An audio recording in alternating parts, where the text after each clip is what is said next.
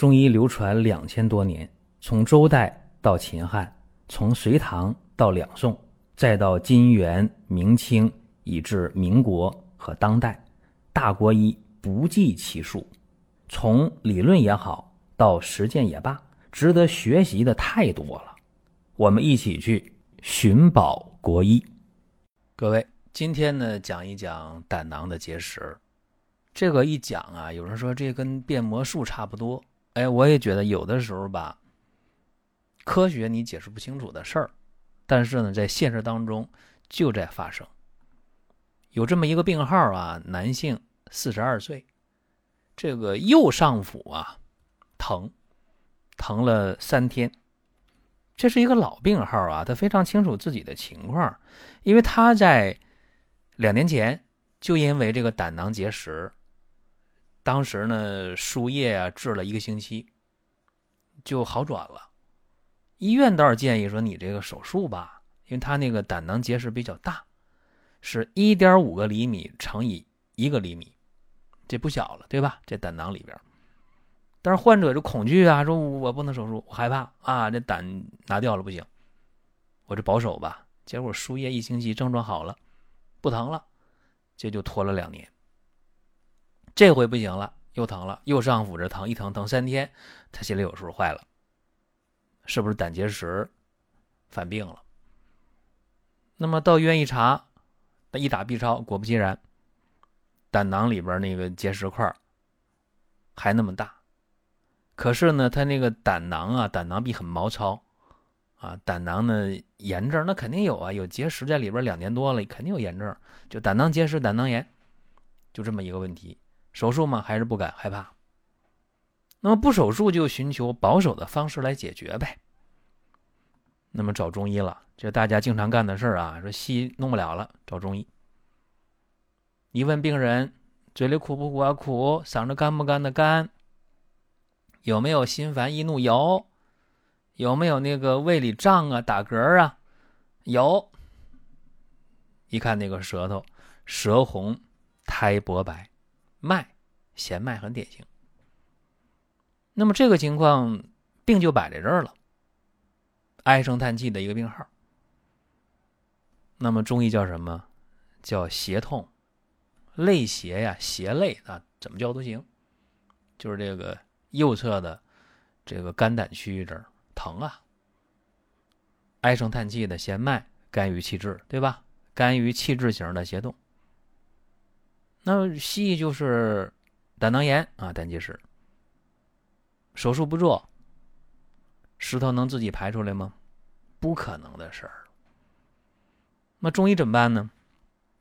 疏肝理气，排石止痛。有人说，那不排不出来吗？是排不出来，你肯定排不出来。你想啊，那个胆囊啊，有胆管儿。有这个胆总管，那个胆总管啊，直径最多八个毫米，不到一厘米。它那个石头多大？一点五乘以一点零厘米，对吧？明显太大了，出不来。我说这还是胆总管，那么胆囊管就更小了。胆囊管那直径的话，就三个毫米左右。那石头怎么可能出来呢？对吧？出不来。但是这科学这个东西啊，有时候解释不了。不然我怎么讲说像那个变魔术一样呢？病人就要求说我不手术，死活我不能切胆囊。中医有没有办法？我试一下，让我不疼也行。那么就想办法吧。用了一个方啊，小柴胡汤。小柴胡汤是和解少阳的，对吧？这是《伤寒论》当中的和解方啊，和解方剂。柴胡用了十克，姜半夏用十克，茵陈十五克，郁金十克，炒苍术十五克，防风十克，鸡内金二十五克，炒白芍十五克，泽泻十克，山楂二十克，金银花二十克，连翘十五克，炙甘草十克。开十副药，病人要求是十副药，少了不行。这我当年两年前打吊瓶打了一星期呢，这中药那肯定短了不行，十副药。正常的煎汤熬药啊，煎三次，药汁兑一起，然后分三份，这一天的量啊，在饭后半小时服用。药得是温热的喝啊，不能凉。有人说这能行吗？管用吗？问题是这样的啊，我们看结果。两个星期之后，病人回来了，十副药不是喝十天吗？为什么两个星期之后回来了呢？因为他不疼了，不难受了嘛，所以就无所谓了，就等两天回来。回来的话，看什么？因为没有症状嘛，就打彩超呗。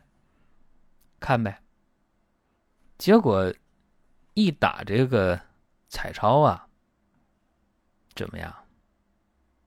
啥也看不见啊，啥也看不见。就胆囊里边就没有那个强回声啊，说点那个术语啊，没有强回声团，那里边没有石头了，哪儿去了？不知道啊，变魔术吗？病人有点不敢相信啊，又打一遍，交两份钱，打两份彩超，都一样，都什么都没有，石头没了，很奇怪是吧？就用这么一个小柴胡汤，加点金银花，加连翘清热解毒，加茵陈，清利肝胆湿热。加那个苍竹防风泽泻祛风除湿，鸡内金山楂固护脾胃消食导滞，白芍呢缓急止痛。很平淡无奇是吧？这个方很平淡无奇，就疏肝利胆散结消食。对于这个石头能不能消掉，谁也没把握。但是起码病人先不疼，不疼就高兴。后来一问你用了几副药不疼的，用两天。两副药就不疼了，越用越高兴。十副药用完，感觉跟没事人一样。然后半个月一复查，就这么个结果。我们在听节目的过程当中啊，想说的话、想问的事儿，可以通过评论来实现。如果说身边人也需要这个内容，你可以转发一下。再有啊，就是关注的事儿，点关注不迷路，下回还能继续听。另外，大家可以关注一个公众号。叫光明远，阳光的光，明天的明，永远的远。这个号啊，每天都有内容的持续更新，方便大家了解最新的动态。点赞、关注、评论、转发这几个动作一气呵成，感谢各位的支持和捧场。其实这个病啊，刚才我说了，《伤寒论》的第九十六条。是小柴胡汤啊，伤寒五六日，中风往来寒热，胸胁苦满，默默不欲饮食，心烦喜呕，或胸中烦而不呕，或渴，或腹中痛，或胁下痞硬，小柴胡汤主之，对吧？这么原文就这么说的。这个病人是这个肝郁气滞，对吧？那么胆内精之郁结而病，所以中医看问题啊。跟西医不太一样。那么治这个病啊，我跟大家强调一下，治这个胆囊结石，说谁都能好吗？用这个方就治一个好一个，不见得。那没好的，我也没跟大家分享，是吧？这个中医啊，它不是很科学，它没有什么随机双盲对照实验，是吧？大数据啥的没有。但是呢，偏偏这个病号用这个方。石头就没了，而且前后就用了十副药，也不多。那我给大家提个醒啊，就是说有这个胆结石的人，平时在生活当中啊，吃东西上，我建议啊，呃，多吃点那个鸡胗、鸡胗、鸭胗啊。有人吃鸭货对吧？鸡胗、鸭胗都行，吃点这个，或者多吃点牛肉啊，因为吃这些东西有利于胆汁的外排，这是一个。呃，食疗上的一个小窍门吧。